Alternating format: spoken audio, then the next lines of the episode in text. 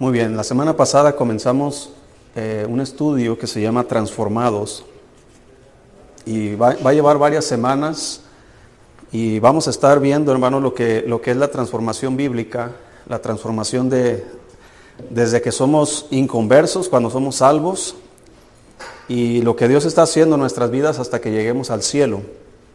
Yo creo que ni un cristiano que está aquí, hermanos, podamos decir que ya llegamos a la meta. Eh, que ya hemos nosotros acabado con cualquier cambio. Siempre estamos en constante cambio. Hay, hay diferentes tipos de, de, transformación, podríamos decirlo, como nos lo dice aquí en 2 Corintios capítulo 3, dice el versículo 17. Dice, porque el Señor es el Espíritu y donde está el Espíritu del Señor, allí hay libertad. Por tanto, nosotros todos, mirando a cara descubierta como en un espejo la gloria del Señor, somos transformados de gloria en gloria en la misma imagen, como por el Espíritu del Señor.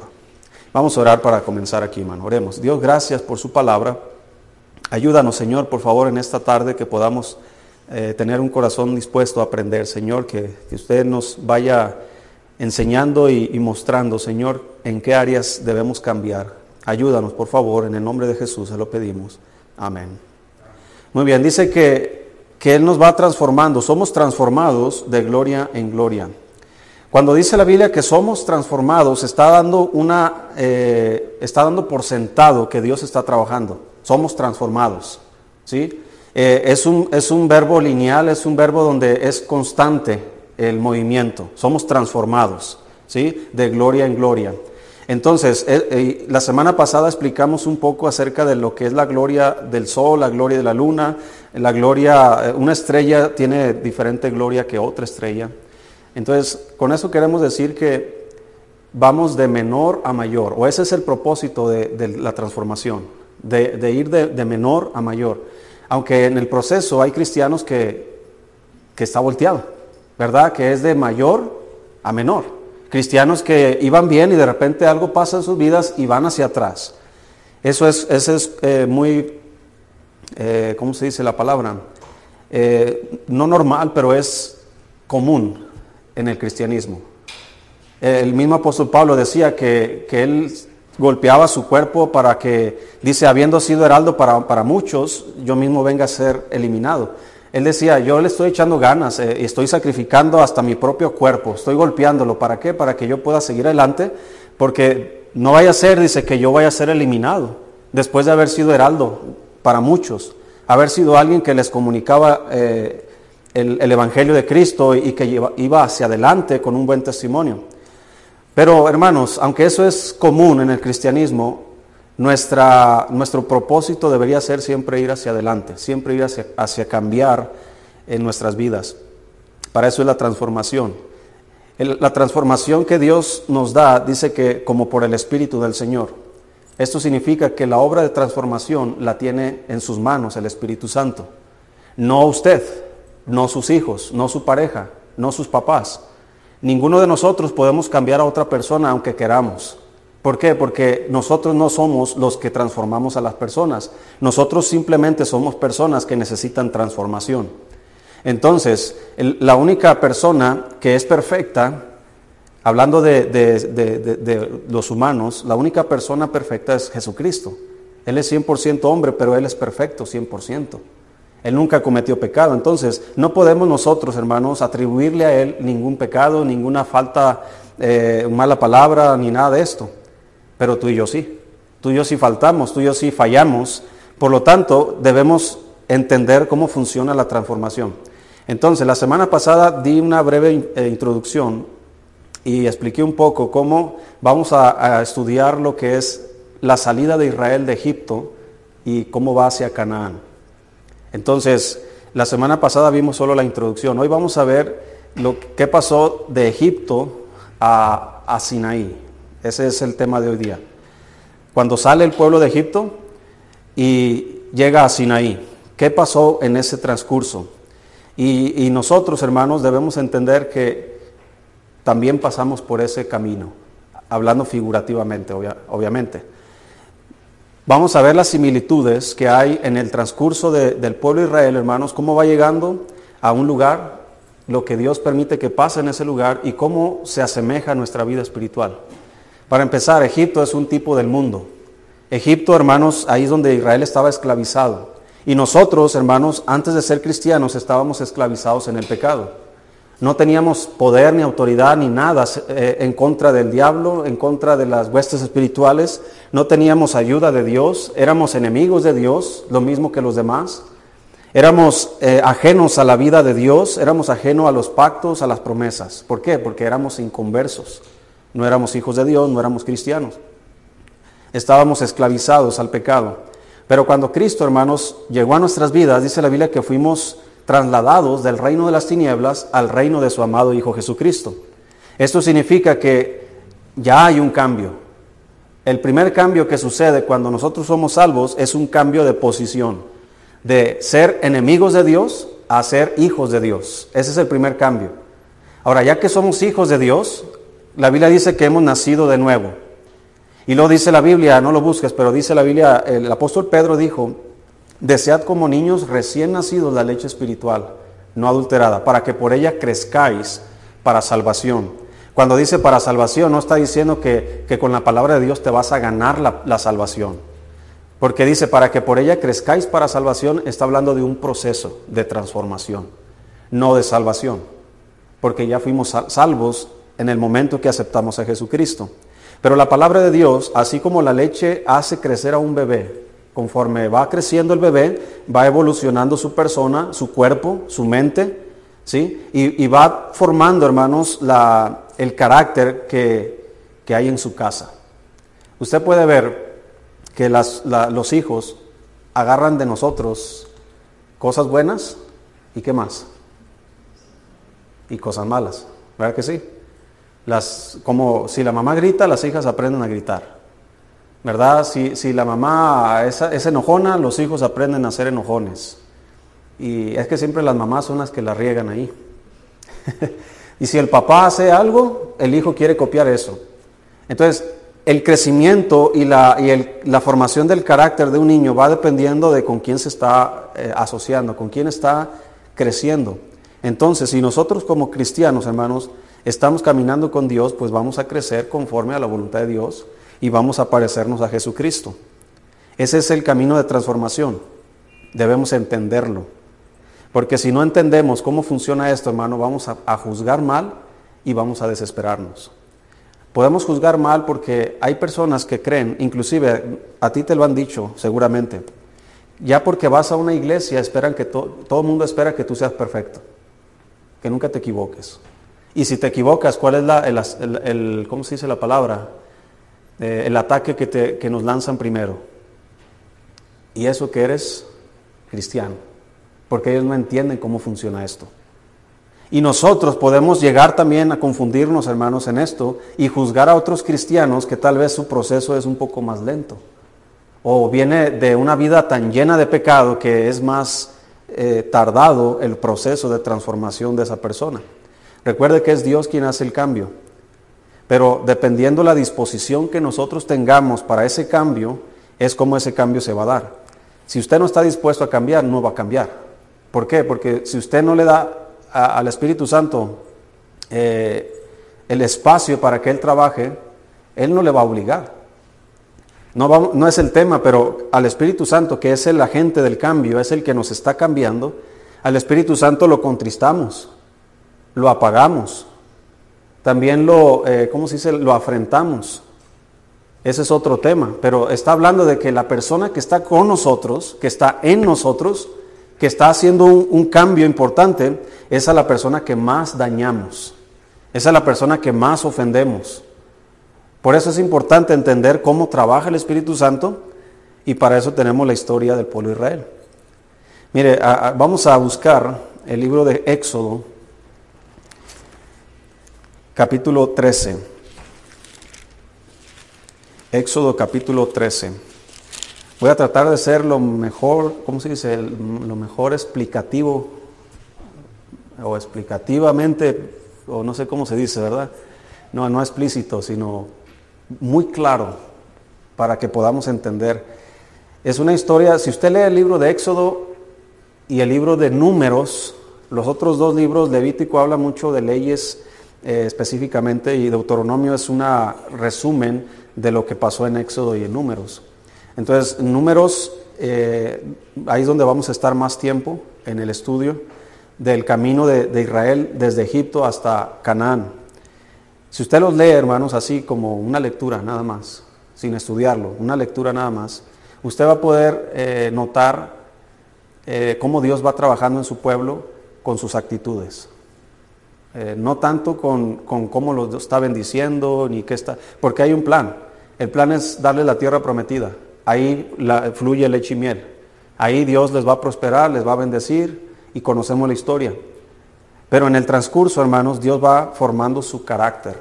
Dios va tratando con sus actitudes. Y de eso trata este estudio. Entonces, cuando Dios, hermano, nos va a sacar, nos sacó a nosotros del mundo, del pecado, nosotros venimos con actitudes del pecado, de allá, de, allá afuera. Venimos con un carácter ya formado por el pecado. Tal vez si no tuvimos influencia cristiana desde, desde niños, y, usted, por ejemplo, yo llegué a la iglesia alrededor de los nueve años, diez años. Entonces, toda mi niñez, eh, yo estuve eh, en influencia católica.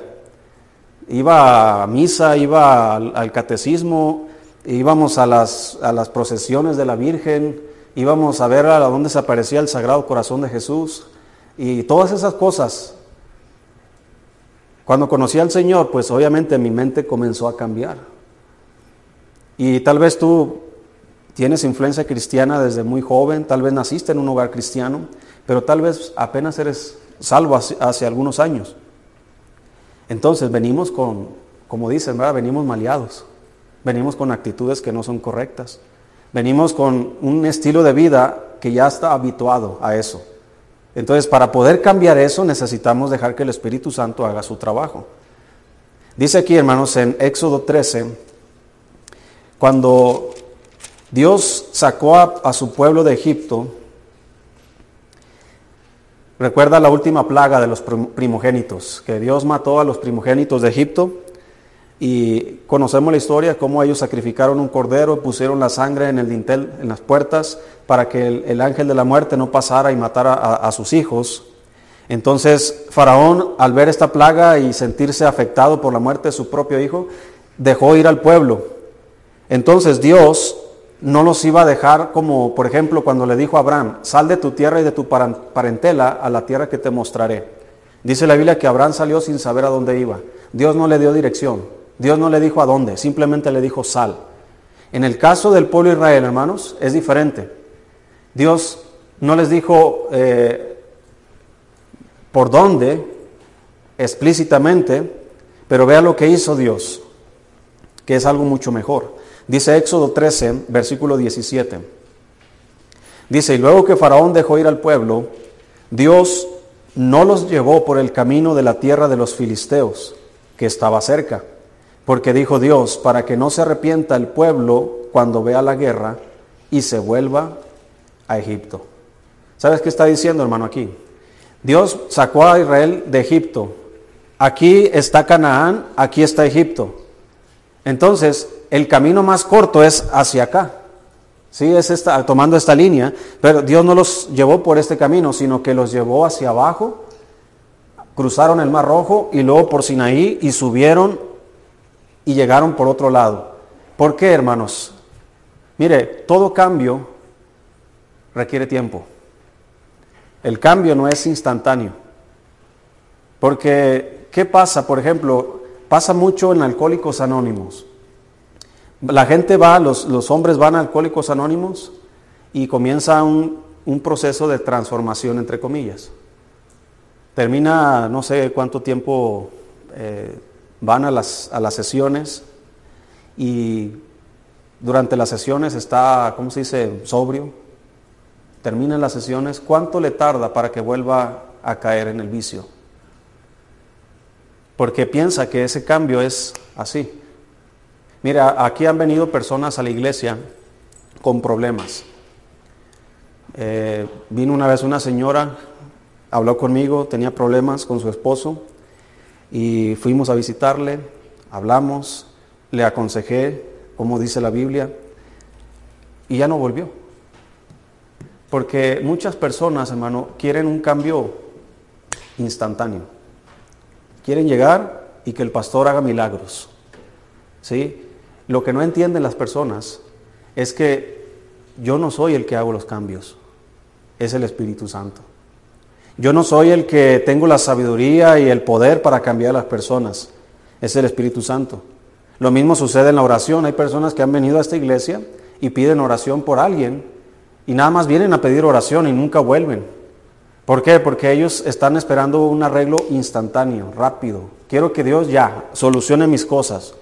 Es por eso que las iglesias que tienen falsos profetas les enseñan un evangelio distorsionado, donde Dios promete darles todo lo que quieren, solucionar todos sus problemas. Porque lo que les están diciendo es, mira, yo quiero llevarte del mundo de pecado, de Egipto, quiero llevarte inmediatamente a la tierra prometida. Quiero que disfrutes las bendiciones porque, porque Dios nos quiere bendecir, Dios no quiere ningún mal, ni que te enfermes, que seas rico, próspero, famoso. ¿Quién no le gustaría eso? Lo mismo sucede con las riquezas. Dice la Biblia que las riquezas adquiridas de prisa al final no son bendecidas. ¿Por qué? Porque este proceso es muy corto para poder madurar, para poder entender cómo es que Dios trabaja. Entonces muchos cristianos piensan que si Dios no soluciona su vida instantáneamente, entonces eh, comienzan a, tomar otros caminos, comienzan a dudar de Dios. Por eso el cambio, hermano, la transformación, en el caso de Israel, Dios no los llevó por el camino más corto, los llevó por un camino más extenso. La causa es para que no se desanime el pueblo, dice ahí, el versículo 17. Eh, dice, luego, y luego que Faraón dejó ir al pueblo, Dios no los llevó por el camino de la tierra de los filisteos, que estaba cerca, porque dijo Dios, para que no se arrepienta el pueblo cuando vea la guerra y se vuelva a Egipto. Dígame hermano, ¿en cuántas ocasiones el pueblo de Israel le dijo a Moisés, o ellos mismos se pusieron de acuerdo para volver a Egipto? Si recuerdas que decía, es más, cuando están enfrente del Mar Rojo, y, vienen los egipcios atrás de ellos, le dicen a Moisés, Moisés, ¿para qué nos sacaste de Egipto? Allá no hay sepulcros en Egipto, dice, ¿para qué nos sacaste a morirnos en el desierto? Entonces, el pueblo, hermanos, en el transcurso del Mar Rojo y del desierto, ellos se desanimaron y querían regresarse a Egipto. En una ocasión que no tenían comida, le dijeron a Moisés, Moisés, eh, allá no hay melones, nos acordamos de los pepinos, de los puerros. Fíjate, hasta los puerros se les antojaban, hermano, en el desierto. Yo creo que cuando no hay nada se nos antoja lo que sea. ¿Verdad? Menos frijoles, eso sí no se antojan para nada. Pero lo que sea se antoja. Entonces ellos, hermanos, experimentaron, pero no es por la guerra que ellos querían volver, sino porque no tenían comida y no tenían agua. Ahora imagínate, ¿qué hubiera pasado si hubieran enfrentado la guerra inmediatamente? Entonces, por eso, hermano, cuando nosotros somos salvos, el Señor promete su presencia con nosotros. Porque en cuanto somos salvos, hermanos, el diablo va a querer hacer guerra contra nosotros. Porque hemos sido trasladados de su reino al reino de Dios. Hemos sido quitados de las garras del diablo, de las garras del pecado. Por lo tanto, el diablo está airado ahora contra nosotros el diablo quiere destruirnos. Él no quiere que el, cambio que se va a hacer en nuestras vidas avance.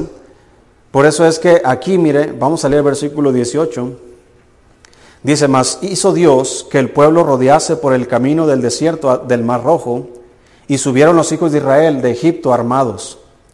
Tomó también consigo Moisés los huesos de José, el cual había juramentado, a los hijos de Israel diciendo, Dios ciertamente os visitará y, haréis subir mis huesos de aquí con, con vosotros.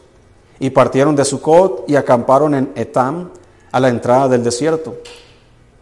Escuche esto, y Jehová iba delante de ellos de día en una columna de nube para guiarlos por el camino, y de noche en una columna de fuego para alumbrarles, a fin de que anduviesen de día y de noche. Nunca se apartó de delante del pueblo la columna de nube de día, ni la columna de noche, ni la, de noche la columna de fuego.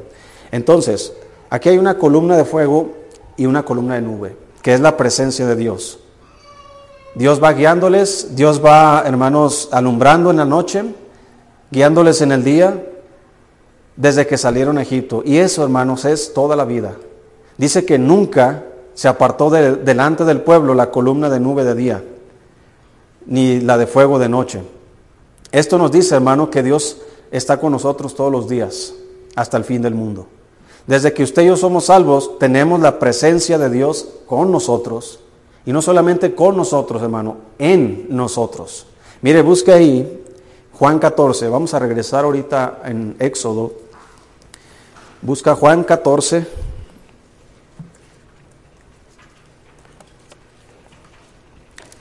Mira lo que dice aquí. Versículo 15. Dice el Señor, dice, si me amáis, guardad mis mandamientos. Y yo rogaré al Padre, y os dará otro consolador, para que esté con vosotros, ¿cuánto tiempo? Para siempre. Y lo dice el Espíritu de verdad, al cual el mundo no puede recibir, porque no le ve, ni le conoce. Pero vosotros le conocéis porque mora con vosotros y estará en dónde? En vosotros. El Señor le dice a sus discípulos, el Espíritu Santo está con vosotros, mora con vosotros, pero no va a estar ahí, sino que va a estar en vosotros. Entonces, es algo que ya sabemos, el Espíritu Santo está dentro de nosotros cuando somos salvos. Ahí, hermanos, nos está dando Dios la dirección, porque el Espíritu Santo, hermanos, es el que nos va a guiar en nuestra vida cristiana, porque Él es el que hace el cambio, Él es el que nos transforma. Sin Él, como dijo Jesucristo, nada podéis hacer. Entonces Dios nos guía con su presencia. Y eso, hermano, antes de ser cristiano no teníamos dirección. El Espíritu Santo no estaba con nosotros, mucho menos estaba en nosotros. Éramos ajenos a Dios. Pero ahora que nosotros somos salvos y hemos salido de Egipto, del pecado, de la esclavitud, ahora tenemos al Espíritu Santo morando en nosotros. Y aunque nosotros no tenemos una columna de nube guiándonos, hermano, tenemos al Espíritu Santo guiándonos. Porque dice la Biblia que Él os guiará a la verdad, a toda la verdad. Dice eh, versículo, versículo 26. Dice más el consolador, el Espíritu Santo, a quien el Padre enviará en mi nombre, Él os enseñará todas las cosas y os recordará todo lo que yo os he dicho. Entonces el Espíritu Santo, hermanos, está trabajando constantemente. Él no está con nosotros, está en nosotros y es muy diferente. Así que el, cambio, como está en nosotros, el cambio comienza desde adentro. Si yo no cambio de adentro, hermano, no importa cualquier cambio exterior. Hay personas que cambian exteriormente. Por ejemplo, la, ideología de género, que se están cambiando de sexo. Ellos pueden cambiarse por fuera. ¿sí? Un hombre, por ejemplo, puede dejarse crecer el cabello, puede, no sé, inyectarse hormonas y hacer todo lo que, lo que hacen, operaciones y todo, para que esa persona pueda ser una mujer exteriormente, entre comillas. Podríamos, hoy día, antes no, hoy día sí podríamos confundirnos, ¿verdad? Antes los homosexuales, ¿cómo eran? Vestían como hombres, ¿verdad? Y si se rasuraban bien, pues se les quedaba todo verde aquí, ¿verdad? Hoy día se hacen operaciones y tantas cosas, como ha avanzado la ciencia, que créame hermano, que hay hombres que se han hecho mujeres, entre comillas, que no podemos distinguirlo. La única distinción tal vez serían los hombros. Están muy anchotas así, ¿verdad? Pero aparte de eso, podrían ellos decir, he cambiado exteriormente. Pero mira, interiormente siguen siendo hombres. Su ADN sigue siendo hombre. ¿Sí? Todo sigue siendo hombre. Las enfermedades típicas de un hombre en la vejez le van a llegar a ese. Y las enfermedades típicas de una mujer en la vejez le van a llegar a aquella mujer que se hizo hombre, según ella. Entonces, podríamos cambiar exteriormente. Inclusive, hermanos, aquí es donde debemos nosotros tener cuidado, porque exteriormente tú y yo podemos ser una persona, pero interiormente podemos ser otra persona. Podemos engañar a otras personas con nuestra actitud, pero Dios conoce nuestros corazones y nuestras intenciones. Podríamos nosotros ser una persona aquí y ser otra persona en otro lugar. Pero dentro de nuestro corazón, dentro de nosotros mismos, Dios sabe quién somos. Por eso, hermanos, el cambio comienza desde adentro. Ahora, después que ellos van saliendo de Egipto, se topan con el mar. Conocemos el, cruce del Mar Rojo. Hay un solo versículo, hermanos, que, que resume todo esto. No vamos a, entrar a la historia del Mar Rojo, ya lo conocemos. Pero hermanos, lo que significa esto es que ahora que somos hijos de Dios podemos hacer cosas que antes no podíamos hacer. Mira, vamos a Hebreos capítulo 11.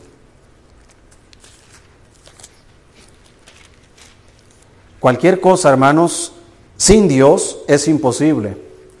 Pero ahora que somos hijos de Dios, cualquier cosa que hagamos conforme a su voluntad es posible. Una vez a esta, persona que les comento, esta mujer que me pidió consejo sobre su esposo, sobre su matrimonio, su esposo no era no es cristiano, y yo le decía, mire, yo trataba de explicarle, e, ella según ella sí era cristiana, yo trataba de explicarle, decirle, mire, mientras él no conozca al Señor, no nos va a entender, no va a saber ni qué, le va a entrar por aquí y le va a salir por acá porque no entiende las cosas que son del Espíritu Santo. ¿Sí? ¿Por qué? Porque el hombre natural no percibe las cosas que son del Espíritu de Dios, porque para él son locura. Y no las puede entender porque se han de discernir espiritualmente. Así que le dije a ella, yo no puedo ayudarte en el área de tu esposo, pero si tú realmente eres cristiana, yo puedo ayudarte en el área que a ti te corresponde. Y comencé con preguntas. ¿Estás yendo a la iglesia? Estás, comenzaste aquí, pero ¿cuál es tu iglesia? ¿Dónde, a, a cuál iglesia asistes? ¿Regularmente estás yendo a la iglesia? ¿Eres una mujer de oración? ¿Lees la Biblia? ¿Sí me explico, hermano? Cosas que son muy comunes a los cristianos.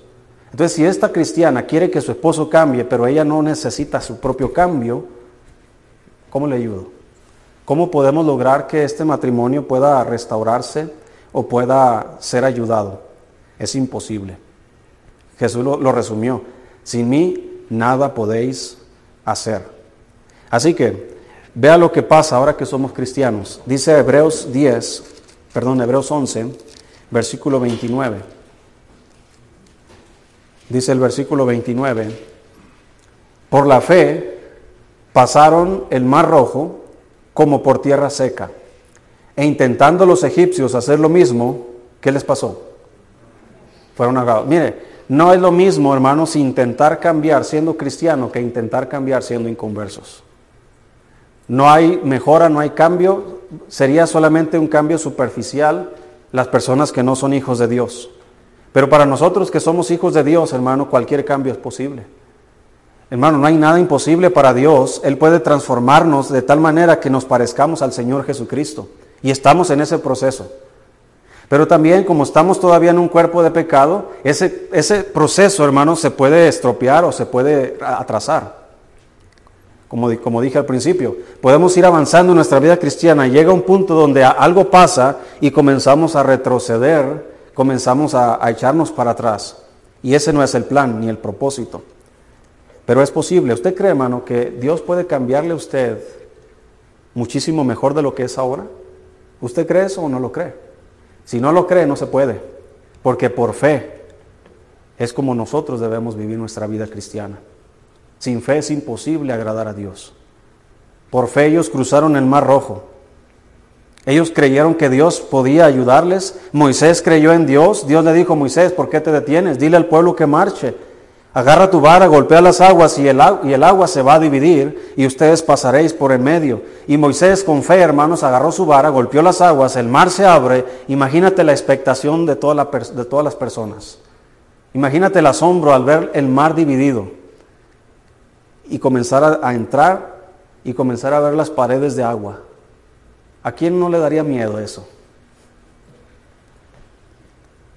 Hermanos, eh, la fe no es la ausencia del temor, sino es la, de tener valentía a, pesar del temor que hay.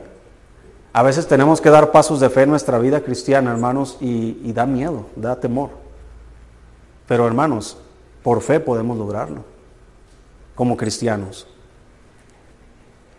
Una vez que ellos cruzan, hay dos acontecimientos. Éxodo 16. Dos acontecimientos después de cruzar el Mar Rojo.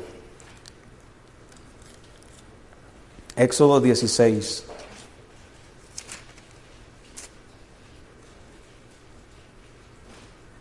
Dice en el versículo 4, y Jehová dijo a Moisés, he aquí, yo os haré llover pan del cielo. Lo que Dios hace ahora, hermanos, a su pueblo es que les provee pan. Sabemos nosotros, hermanos, quién es el pan que descendió del cielo. Sabemos quién es el pan de vida, que es Cristo Jesús. Él es nuestra fuente de alimento. Él es nuestro alimento. Sí, Él es el pan. Todo el que, dice, todo el que comiere este pan no tendrá hambre. Y todo el que bebiere de esta agua, dice el Señor, no tendrá sed jamás.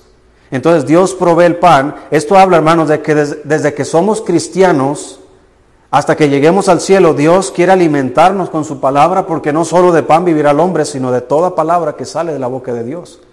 Cristo es el pan de vida. La palabra de Dios es, es el verbo de vida. Cristo es el verbo de vida. La palabra de Dios habla de Cristo. Así que si queremos ser como Cristo debemos comer la palabra de Dios. En algunos profetas, hermano, se les dijo que comieran el rollo que se les había dado. Uno de ellos fue Ezequiel. se le fue dado un, rollo de, lo que él iba a escribir y, y lo comió. Obviamente Dios no nos está diciendo que agarre las hojas de tu Biblia, la hagas bolita y te la comas. ¿verdad? Pero está hablando figurativamente. La Biblia es el alimento para nuestras almas. Así que en este peregrinaje que tú y yo tenemos, hermanos, desde que somos cristianos hasta que lleguemos al cielo, vamos a poder sostenernos con la palabra de Dios. Sin la palabra de Dios vamos a estar débiles. Cualquier cosa nos va a ofender, cualquier cosa nos va a debilitar, cualquier cosa nos va a desanimar. ¿Por qué? Porque no estamos alimentándonos espiritualmente. Vea físicamente. Usted no coma por algún tiempo y váyase a, no sé, ayudarle a un albañil a batir. ¿Cuánto va a durar? Váyase a repartir cartas una semana sin comer. a la primera esquina se va a caer desmayado. ¿Sí me explico, hermanos? Si físicamente conocemos cuál es el proceso de no comer y la, la debilidad que causa, es exactamente igual, hermanos, espiritualmente. No te alimentas espiritualmente y vas a decaer. ¿Qué otro acontecimiento sucedió aquí? Dice ahí en capítulo 17, versículo, eh, versículo 5. Dice, y Jehová dijo a Moisés, pasa delante del pueblo y toma contigo de los ancianos de Israel y toma también en tu mano tu vara con que golpeaste el río y ve. He aquí que yo estaré delante de ti allí sobre la peña de Oreb, y golpearás la peña y saldrán de ella aguas, y beberá el pueblo. Y Moisés lo hizo así en presencia de los ancianos de Israel. Mire lo que dice en, en 1 Corintios capítulo 10.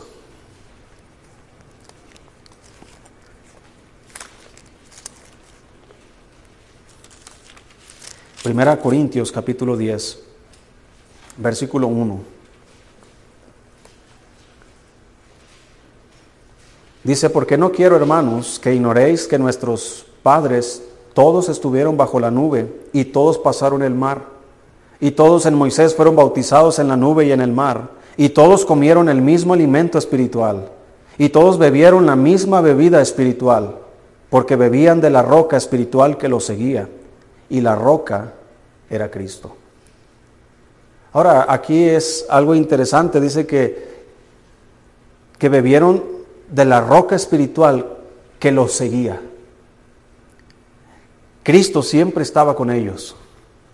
Así que cuando nosotros estamos eh, ahora en Cristo, que estamos, eh, nosotros somos cristianos, que nos alimentamos de la palabra de Dios, que bebemos de esta bebida espiritual, hermanos, Cristo siempre está con nosotros. Esa es la diferencia de los que no son cristianos y de los que sí son.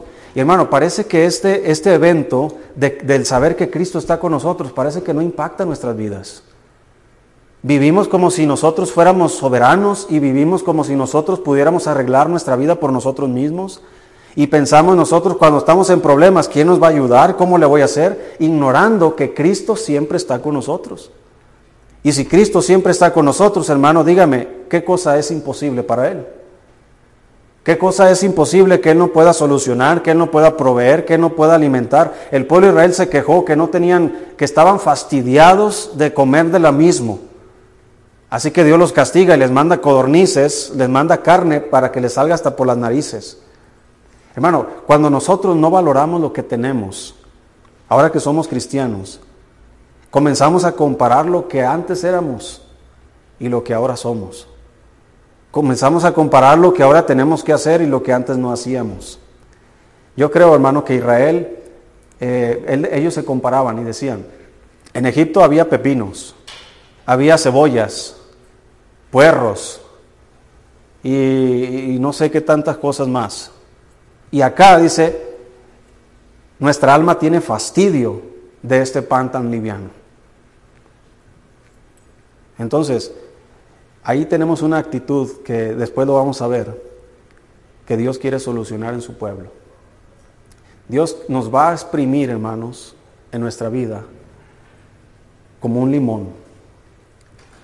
Y nos va a exprimir hasta que todo lo que somos nosotros sea eliminado.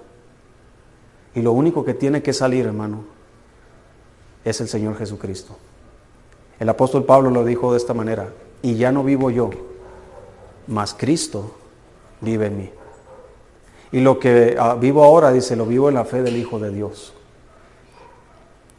Así que mientras no lleguemos a ese punto, hermanos, donde ya no vivamos nosotros, sino que Cristo viva en nosotros, a través de nuestras vidas, a través de nuestra mente, a través de nuestros ojos, de nuestros oídos, de nuestra boca, de nuestras emociones, de nuestros pies, que sea nuestro andar, el andar de Cristo, mientras no lleguemos a ese punto, hermano, nosotros debemos entender qué es lo que está estorbando o en qué, voy a ponerlo así, en qué parte del recorrido estamos nosotros, dónde estamos parados, dónde nos detuvimos, en qué área Dios está trabajando en nuestras vidas para que nosotros podamos entender qué nos falta para cambiar. No crea que, usted va a ser igual que otro cristiano en, cambio, porque hay cristianos que tienen muchos años de ser cristianos, por lo tanto sus vidas pueden ser un poquito mejores que uno que apenas va empezando. Lo que no debe haber es el juicio de por qué este está peor que aquel, pero también puede pasar al revés, que hay cristianos que tienen toda una vida de cristianismo y parece que no han cambiado nada, porque no han entendido, como los israelitas, que llegaron a reconocer la tierra prometida, y por su incredulidad Dios les dijo que no iban a cruzar. Entonces, en lugar de avanzar, ¿qué hicieron ellos? Retrocedieron 40 años estando vagando en el desierto hasta que se murieron. Eso no debería ser nuestro caso.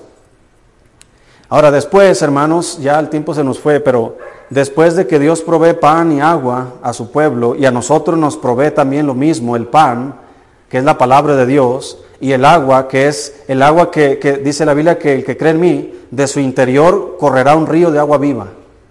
Estoy dando a entender del Espíritu Santo. Y ya sabemos que el Espíritu Santo es quien nos cambia. Después hay una guerra en Éxodo 17. Éxodo 17. Dice la Biblia, no, lo voy a leer la historia, hermano, pero hay una guerra contra Amalek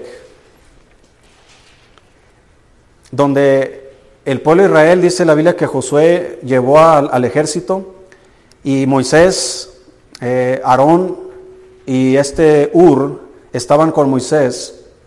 Y Moisés dice la Biblia que alzaba sus manos. Y cuando Moisés alzaba sus manos, el pueblo de Israel prevalecía en la guerra. Y cuando él, hermano, se cansaba y bajaba las manos, Amalek prevalecía contra Israel. Por lo tanto, dice la Biblia que Aarón y Ur tomaron las manos de Moisés y las sostuvieron en alto para que el pueblo de Israel tuviera la, la victoria que tuvo. Esto, hermanos, en pocas palabras nos está hablando de una guerra que es entre el espíritu y la carne. Desde que eh, antes que éramos cristianos no había esta guerra, porque nuestra carne hacía lo que, lo que quería. Pero hoy día, hermanos, hay una guerra interior en nosotros, que es el espíritu contra la carne. Y mientras nosotros estemos en comunión con Dios, alzar las manos es una actitud de oración. Mientras nosotros vivamos en oración y estemos alimentados de la palabra de Dios, nuestra carne, hermanos, va a estar débil y nuestro espíritu va a estar fortalecido. Pero si nosotros dejamos la oración, dejamos la Biblia, nuestro espíritu, hermano, va a ser débil y nuestra carne se va a fortalecer. Dice la Biblia en Gálatas 5:16, eh, dice la Biblia que no debemos proveer para los deseos de la carne, porque el deseo de la carne es contra el espíritu y estos se oponen entre sí, dice, para que no, que, no hagáis lo que quisierais. Y después nos da los frutos de la carne y los frutos del espíritu. Pero eso ya es otro tema aparte. También nos dice en Romanos 8:5 que los, que los que piensan en la carne eh, o, los que, vamos a buscarlo, ese sí, Romanos capítulo 8, los que son de la carne, dice la Biblia, piensan en las cosas de la carne. Romanos 8, versículo 5, porque los que son de la carne piensan en las cosas de la carne, pero los que son del Espíritu en las cosas del Espíritu. Porque el ocuparse de la carne es muerte, pero el ocuparse del Espíritu es vida y paz. Por cuanto los designios de la carne son enemistad contra Dios, porque no se sujetan a la ley de Dios ni tampoco pueden. Y los que viven según la carne no pueden agradar a Dios. Mas vosotros no vivís según la carne, sino según el Espíritu, si es que el Espíritu de Dios mora en vosotros. Y si alguno no tiene el Espíritu de Cristo, no es de él. Pero si Cristo está en vosotros, el cuerpo en verdad está muerto a causa del pecado, mas el Espíritu vive a causa de la justicia. Entonces aquí, hermanos, hay una guerra. Y esta guerra es todos los días, desde que te levantas hasta que te duermes, inclusive aún durmiendo, tienes una guerra entre el espíritu y la carne. La oración, por ejemplo, no dijo Jesucristo que el espíritu está dispuesto, cuando dice el espíritu no habla del Espíritu Santo, habla del espíritu del hombre. Dice que el espíritu está dispuesto, pero la carne ¿qué es? Entonces ahí está donde quiero orar, pero mi carne no quiere. Quiero ir a la iglesia, mi carne no quiere. Quiero leer la Biblia, mi carne no quiere. Quiero hacer el bien, mi carne no quiere. Y esta guerra es constante. Dígame, ¿quién no batalla con eso? Todos estamos batallando en esta guerra. Si entendemos este proceso, hermano, vamos a poder entender cómo vencer esta guerra. Dice la Biblia que Moisés estaba orando, pero también se cansaba. Así que necesitaba la ayuda de alguien más. Así que, hermano, por eso es importante orar unos por otros. Porque no conoces las batallas que otro tiene. Tú nada más oras por tus propias batallas, pero otros tienen batallas que no pueden librarlas, a menos que nosotros intercedamos por ellos. Y una vez que ellos pelean contra Malek, por fin llegan a Sinaí, en Éxodo 19. Vamos a buscarlo. Ya es el último punto aquí, hermano. Éxodo 19.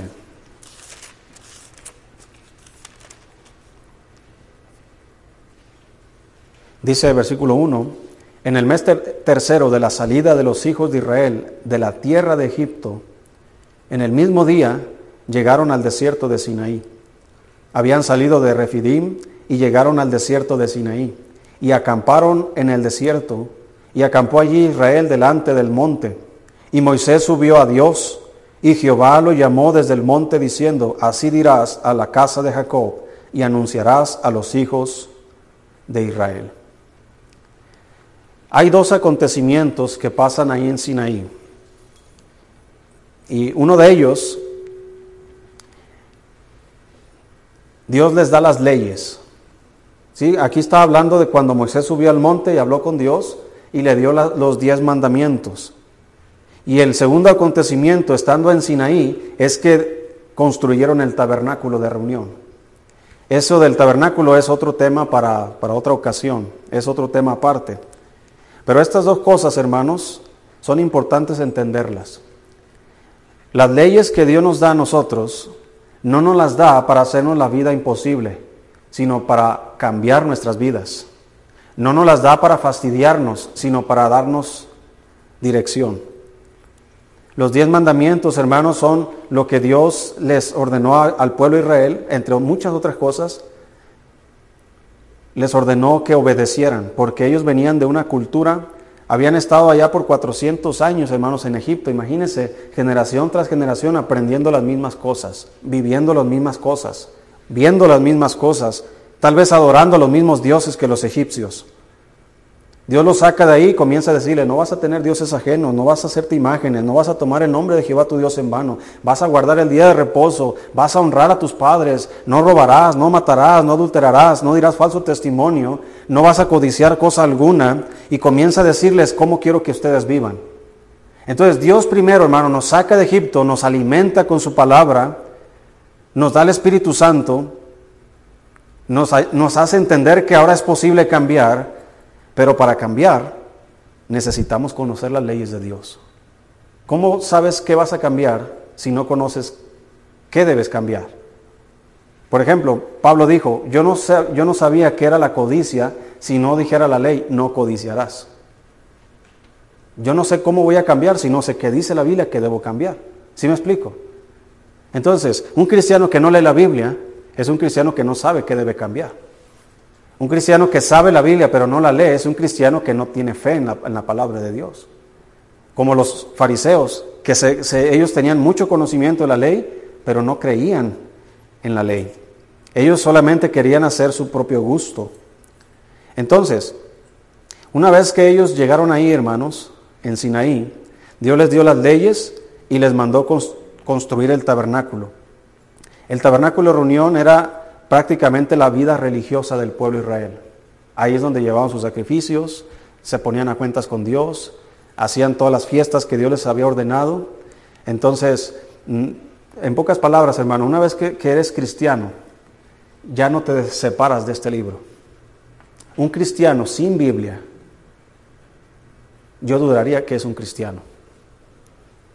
¿Sí me explico? Ahora soy cristiano. ¿Qué es la primera cosa que te relaciona? La Biblia. Es inseparable de ti. Vas a llevar las leyes de Dios toda tu vida. Vas a leer toda tu vida. Vas a batallar toda tu vida para guardarlas, obedecerlas, porque eso es lo que te va a cambiar. Y la vida de adoración que Dios ha provisto para nosotros no es un tabernáculo físico, no es las leyes y todo lo que, lo que involucraba el tabernáculo. Pero hermano, Dios, así como Dios congregaba a su pueblo para adorar en el tabernáculo, Dios ahora nos ha provisto la iglesia para adorar a Dios. Él nos dice en Hebreos, no dejando de congregarnos como algunos tienen por costumbre. Así que tu vida religiosa, si lo podríamos decir de esa manera, tu vida espiritual está ligada a la palabra de Dios y está ligada a la iglesia de Dios. ¿Sí me explico? Entonces, un cristiano que no frecuenta la iglesia y que no frecuenta la Biblia, es un cristiano que no cambia. Es un cristiano que no va a cambiar por más que se esfuerce. Porque estas dos cosas Dios ha provisto para nuestra protección y para nuestra transformación. Terminamos con un versículo en números 9. Números capítulo 9. Este pasaje solamente nos va a dar la introducción del siguiente tema de la siguiente clase.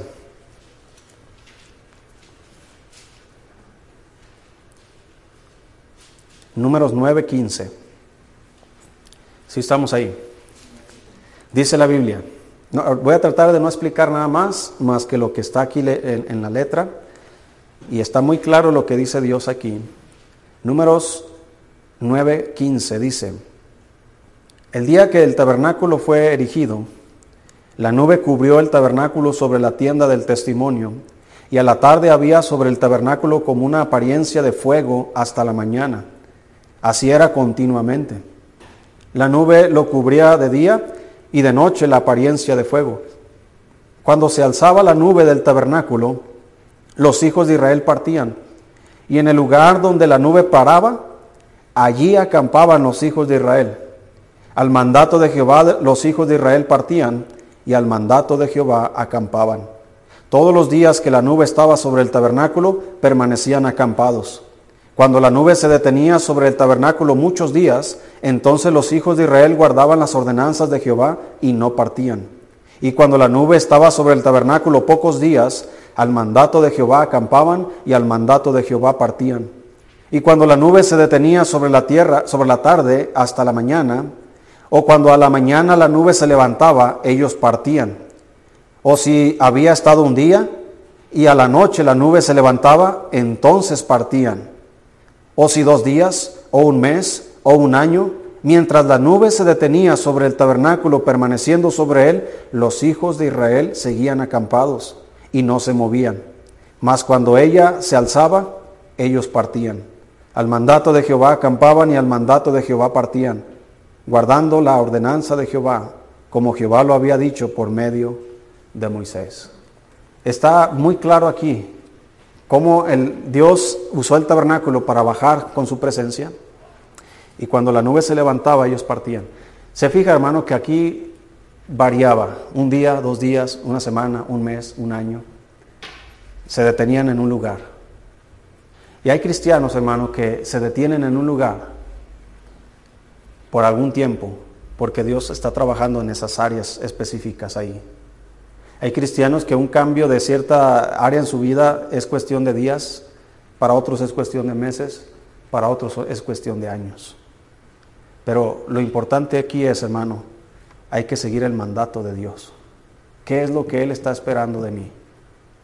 Hay algunas conductas, algunos pecados en nuestras vidas a los que estábamos habituados que requieren más tiempo de lo que nosotros creemos. Hay otros que pensamos nosotros que va a ser un largo peregrinaje para cambiar y en cuestión de meses Dios hace la obra. No sabemos exactamente qué va a pasar, pero Dios sí lo sabe. Así que si yo soy obediente a Él, hermano, ¿en qué área te encuentras tú ahorita? Tal vez Dios está tratando ahorita en tu temperamento, en tu carácter. Tal vez Dios está tratando en tu inmadurez. Tal vez Dios te está tratando en en, tu falta de fe, como Dios trató con su pueblo, tal vez en la codicia, en la avaricia, tal vez con la mentira. ¿En qué estás batallando? Mientras no cambiemos eso, hermano, ¿qué crees que va a pasar? Ahí vamos a estar.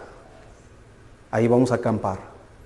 Y una vez que hemos aprobado o cambiado, es como Dios nos, como dice la Biblia, de gloria en gloria de un cambio hacia otro cambio. Y la meta es hasta que todos estemos a la estatura de la plenitud de Cristo.